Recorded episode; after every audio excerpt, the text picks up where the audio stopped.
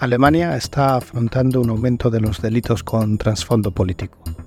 La extrema derecha es la gran amenaza interna a la que tiene que hacer frente el país, según el informe sobre la protección de la Constitución. El Ministerio del Interior ha observado en el último año un ascenso del antisemitismo y de la influencia que tiene Moscú en formaciones políticas como Alternativa para Alemania, el principal partido de derecha radical que se está colocando como segunda fuerza nacional en todas las encuestas. Tampoco hay que olvidarse de los ciudadanos del Reich, quienes están al acecho planeando golpes de Estado, o de los servicios de inteligencia internacionales. ¿Cuáles son las principales amenazas que acechan a Alemania? Hablamos de extrema derecha, ciudadanos del Reich y espías extranjeros. Soy Ignacio Rubio Pérez y estás escuchando Inteligencia Alemana. Vivo en Alemania desde 2013 y aquí hablo sobre cuestiones relacionadas con la seguridad del Estado en el país germano. ¿Te gusta este podcast? Dale un me gusta si tu plataforma de escucha te lo permite, suscríbete y comparte este episodio. Así seguiremos creciendo juntos.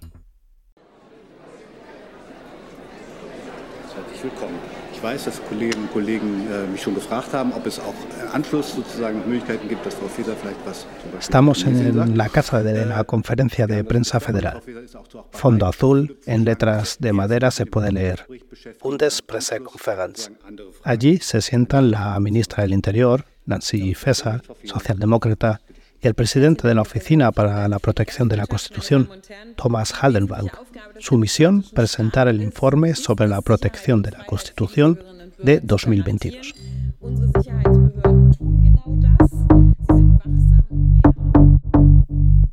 La Oficina Federal de Policía Criminal, la BKA en sus siglas en alemán, registró casi 59.000 delitos de motivación política durante el pasado ejercicio es decir, un 7% más que en 2021.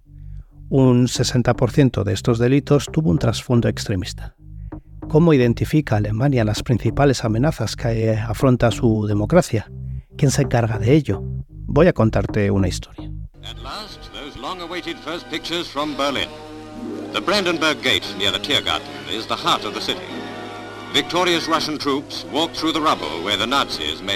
Año 1945. Alemania nazi es derrotada en la Segunda Guerra Mundial y los aliados ocupan el país. Se sientan entonces las bases de lo que posteriormente sería el desarrollo democrático de Alemania.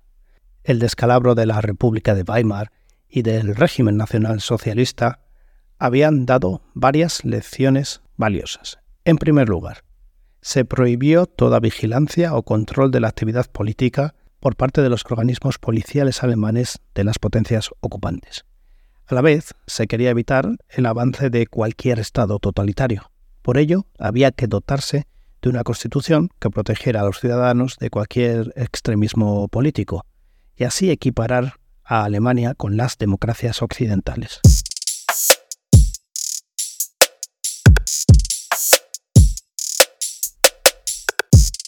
A la par que se redacta una constitución, se decide que hay que crear un organismo que vele por su supervivencia. Es el momento de la Oficina Federal para la Protección de la Constitución, la cual durante su fase fundacional estuvo guiada hasta el último detalle por las potencias de ocupación aliadas occidentales.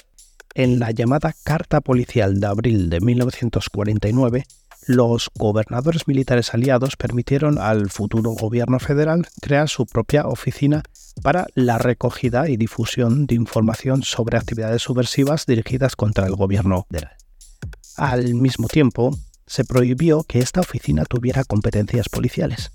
Aquí se pone de manifiesto el leitmotiv predominante en la creación de la Oficina para la Protección de la Constitución, había que impedir por todos los medios que se convirtiera en una nueva gesta.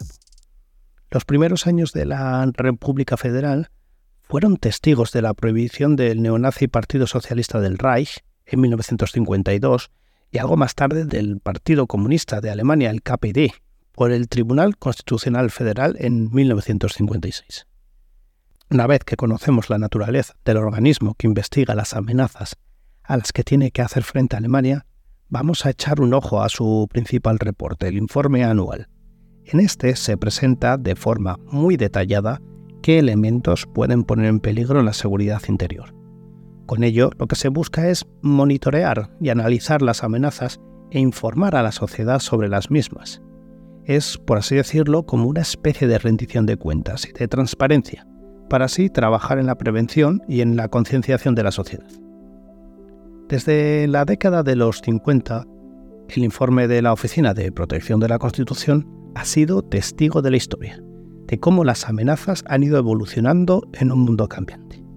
Si en los 50 y en los 60 el foco estaba puesto en la extrema derecha y el bloque oriental, en los 70 tomó protagonismo la RAF, la fracción del Ejército Rojo que sembró el terror en la Alemania Occidental.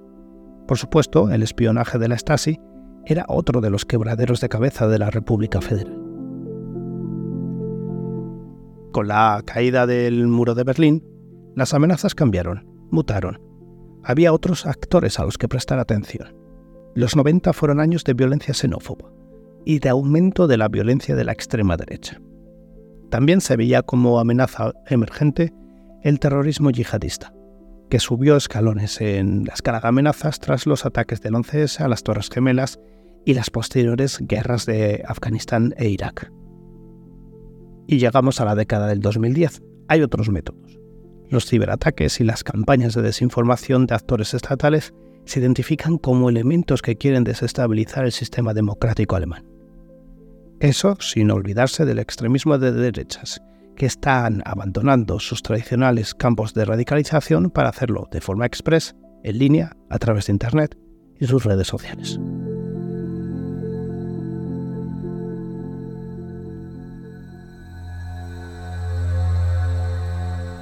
La extrema derecha está desatada. La extrema derecha no es uniforme. Sus motivaciones y organización difieren entre sus diferentes grupos. Y es que la extrema derecha engloba muchos actores, partidos políticos, lobos solitarios, clubes deportivos, bandas musicales. Es la gran amenaza interna a la que tiene que hacer frente Alemania hoy en día.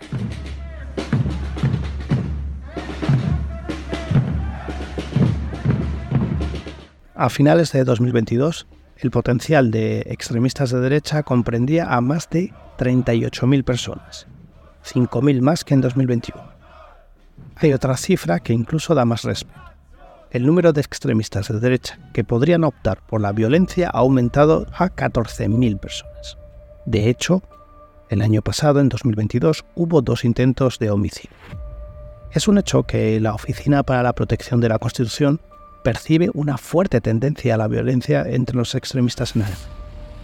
Una de las razones del fuerte aumento del pro de extremistas de derecha es que la Oficina Federal de Protección de la Constitución ha añadido este año por primera vez en su informe a miembros de Alternativa para Alemania, de AFD, que está bajo observación como caso sospechoso.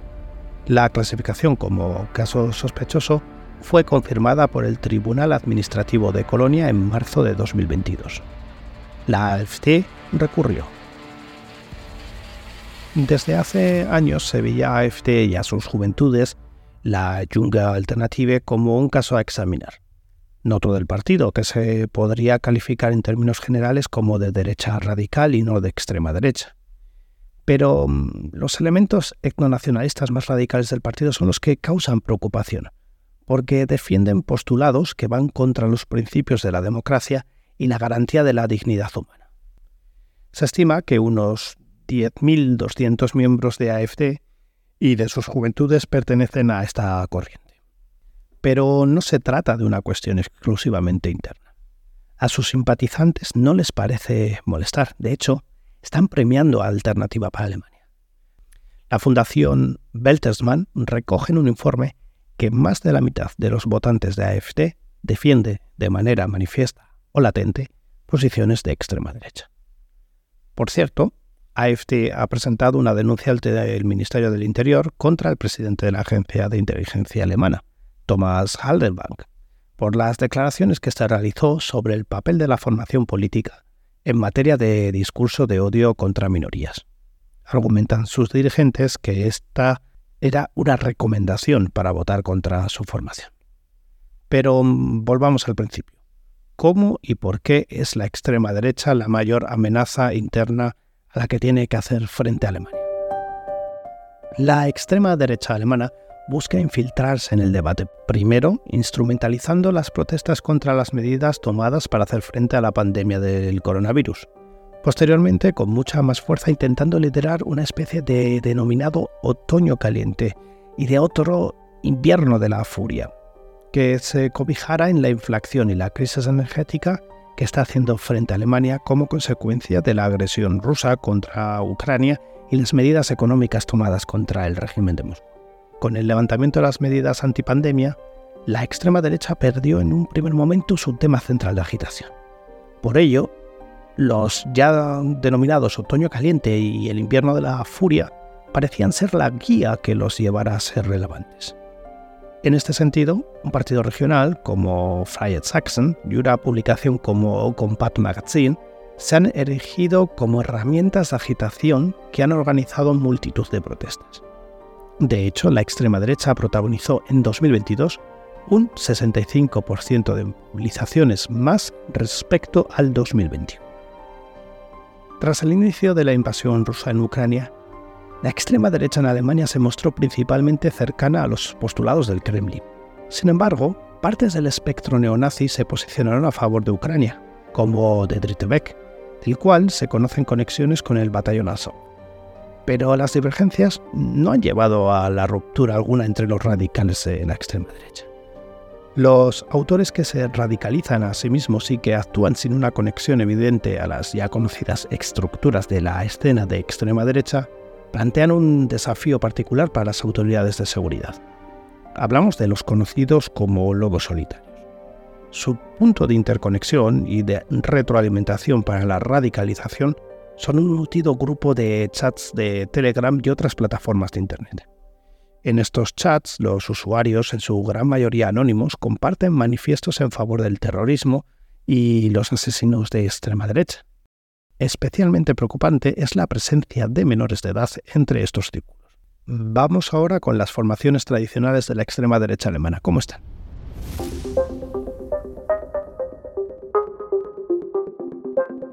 Llama la atención que en los últimos años muchos de sus miembros se están esforzando, especialmente en los estados del este y del norte, por adquirir terrenos e inmuebles. Su objetivo es influir ideológicamente en regiones o localidades de forma individual, e incluso tomar control de ellas.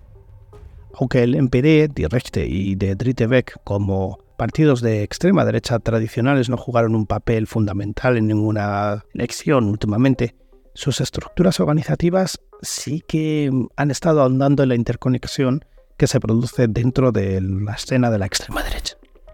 Además, 2022 ha sido el año de ascenso del partido regional Freie Sachsen, que es muy conocido en Sajonia y del pequeño partido con influencias neonazis Neue Stärke Partei. Te animo a escuchar el capítulo 14 de Inteligencia Alemana para conocer más a fondo a las formaciones, publicaciones y otras asociaciones de la extrema derecha germana.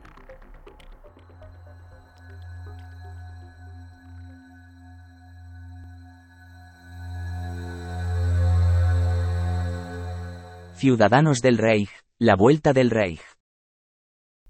Si queremos entender al movimiento de los ciudadanos del Reich, vamos a tener que hacer un esfuerzo, una especie de empatía metodológica para comprender sus postulados y sus objetivos.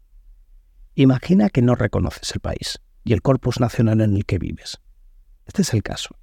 Los ciudadanos del Reich parten del principio de no reconocer la República Federal Alemana. Creen que el Reich alemán sigue existiendo dentro de los límites territoriales anteriores a la Segunda Guerra Mundial y que éste estaría bajo el mandato de un gobierno en el exilio. Para sostener todo esto, argumentan que la ley fundamental para la República Federal de Alemania, la Constitución alemana, vamos, es inválida. En su lugar, rige la Constitución de Weimar de 1919. Los ciudadanos del Reich están así fuera de la ley, tienen sus propios pasaportes y se manifiestan en contra del pago de impuestos a un Estado que en realidad no reconocen. Viven en un país que no es el suyo. Solo una pequeña parte de los ciudadanos del Reich entra dentro del marco de la extrema derecha, aunque en muchas ocasiones tengan puntos coincidentes. Por ejemplo, en lo que se trata de revisionismo territorial e histórico, la idea étnica del pueblo alemán o el antisemitismo. Vayamos a los datos.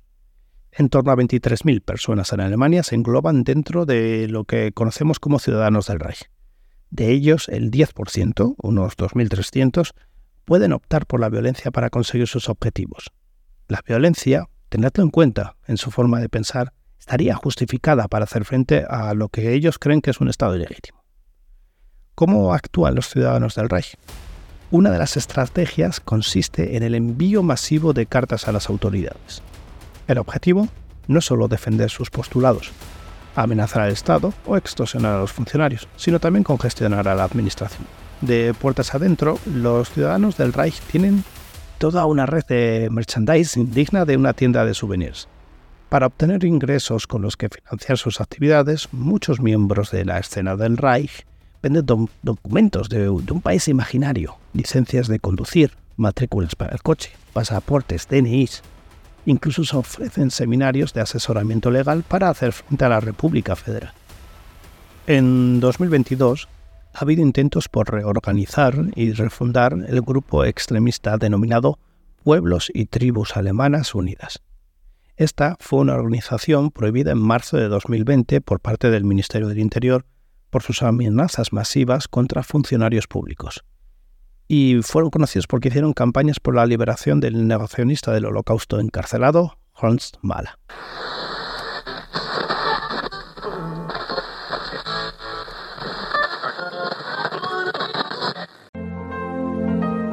Cinco continentes, de lunes a viernes a las 7 de la tarde en Radio 5. Pues vamos a conocer ya los detalles de ese operativo llevado a cabo por 3.000 agentes en Alemania contra una organización terrorista de ideario de ultraderecha que planeaba la toma del Bundestag y un golpe de Estado. Para ello vamos a hablar con Ignacio Rubio, es periodista, es editor del podcast Inteligencia Alemana, que aborda precisamente cuestiones sobre la seguridad y sobre la defensa del país. Ignacio, muy buenas tardes.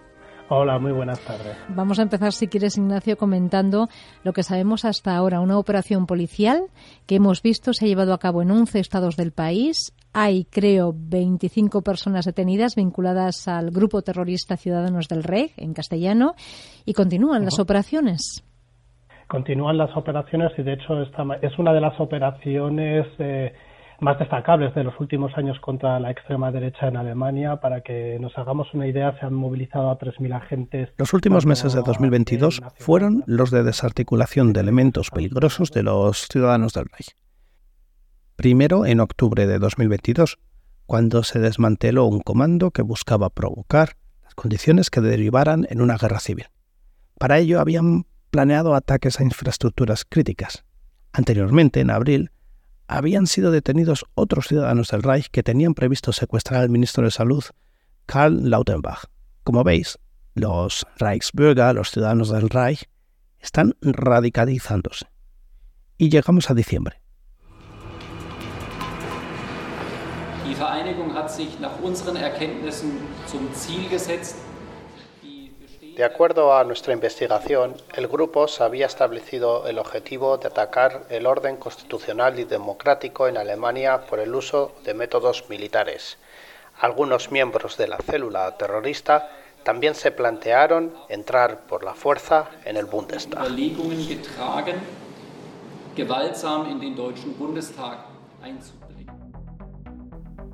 Tres mil policías, 11 estados federados y 25 detenidos en la gran macrooperación contra un grupo de ciudadanos del Reich. Su objetivo, planear un golpe de Estado. Hacer caer a la República Federal. Los 25 detenidos formaban parte de una célula terrorista que iba a desestabilizar el sistema a través de un ataque armado a sus órganos constitucionales. Incluso habían hecho preparativos concretos para entrar por la fuerza en el Bundestag, el Parlamento alemán, para detener a los diputados y sacar los esposados del salón de plenos. Era el día X. Entre los miembros de este peligroso grupo había varios oficiales retirados del ejército alemán, incluidos antiguos miembros de los paracaidistas y de las fuerzas especiales del KSK. Se reportó que habían intentado ponerse en contacto con la Federación Rusa para pedirle apoyo. Los golpistas habían fundado una organización terrorista que se reunía periódicamente para planificar la ansiada toma de poder en Alemania y establecer sus propias estructuras estatales. El órgano central de la agrupación sería una especie de consejo, similar a un gabinete de gobierno que contaría con departamentos como justicia, asuntos exteriores y sanidad. El cabecilla de toda esta operación era un conocido noble alemán, el príncipe Heinrich XIII, de 71 años, y antiguo empresario de Frankfurt. Heinrich XIII pertenecía a la familia de los Royce, de Turingia Oriental. En su día, el jefe de la casa Royce calificó al cabecilla de un viejo confundido que suscribe teorías conspirativas. Por cierto, otra de las dirigentes de este grupo era Birgit Malsack Wickenmann, exdiputada del Bundestag por una formación política. ¡Bingo! Alternativa para Alemania. También fue jueza del Tribunal Regional de Berlín. La Oficina de Protección de la Constitución está expectante, tiene en vigilancia a los ciudadanos del Reich por su propensión a la violencia. Ha habido, de hecho, casos de tiroteos, muchos de ellos cuentan con permisos de armas. En 2022 se revocaron permisos para aportar armas a al menos 1.100 ciudadanos del Reich. Hoy día aún quedan registrados 400 ciudadanos del Reich violentos que tienen permisos de armas.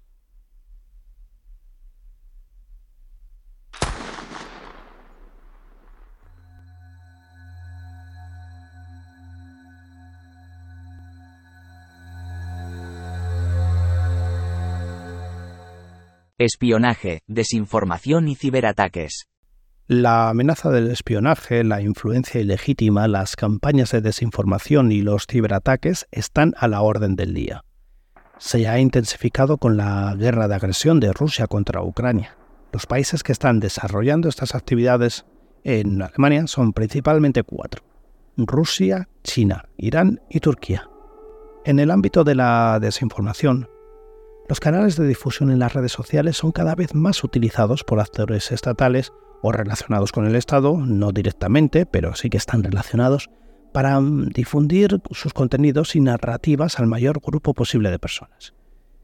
Las convulsiones geopolíticas y geoeconómicas también suponen un aumento de las superficies de ataque y de la vulnerabilidad de las empresas e instituciones de investigación en Alemania.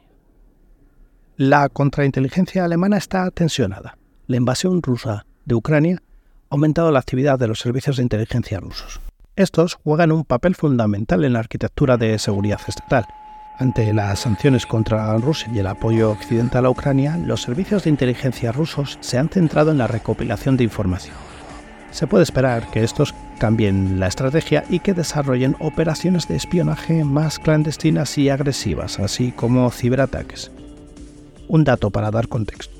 Entre las sanciones occidentales destaca la de abril de 2022, cuando se produjo la expulsión de más de 400 miembros de las representaciones diplomáticas rusas, principalmente de la Unión Europea. Entre estos había 40 de Alemania.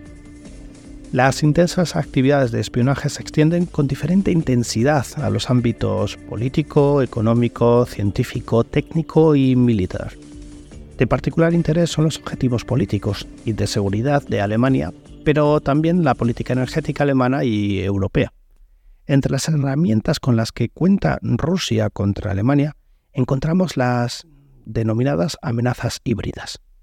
Ciberataques, sabotaje y desinformación estarían al servicio para deslegitimar al gobierno alemán. Lo que se busca aquí es influir en la formación de una opinión pública y, y de influir también en el discurso político nacional. Todo claro en favor de Rusia, para así influir en los procesos de toma de decisión política. Al servicio de Rusia estarían influencers, activistas y otros perfiles que distribuyen sus mensajes por las redes. En lo que respecta a ciberataques, los alemanes han observado acciones contra agencias gubernamentales, parlamentos y políticos. También contra las Fuerzas Armadas, los medios de comunicación, las organizaciones supranacionales, las fundaciones políticas y las multinacionales, así como instituciones de investigación y desarrollo.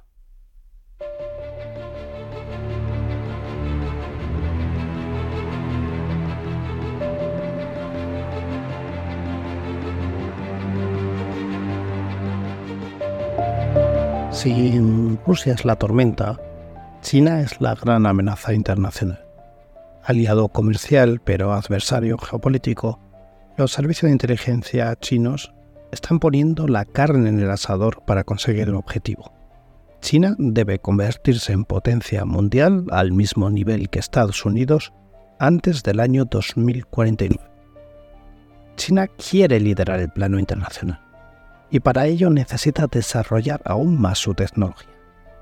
Los servicios de inteligencia estarían involucrados en la transformación de la economía china, como robando o copiando tecnología de otros países, y más concretamente de Alemania. China tiene así una estrategia a largo plazo, no piensa en legislaturas de cuatro años. Por mi parte, eso ha sido todo. Os espero en próximos episodios de Inteligencia Alemana. Búscame en Twitter, arroba inteligencia barra baja AL o a través de inteligenciaalemana.com. Este podcast cuenta con la colaboración de Rombo Podcast. Muchas gracias y hasta pronto.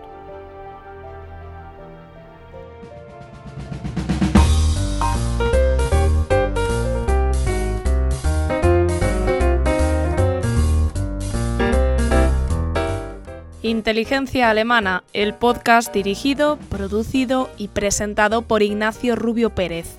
En Twitter, inteligencia barra baja al y en inteligenciaalemana.com.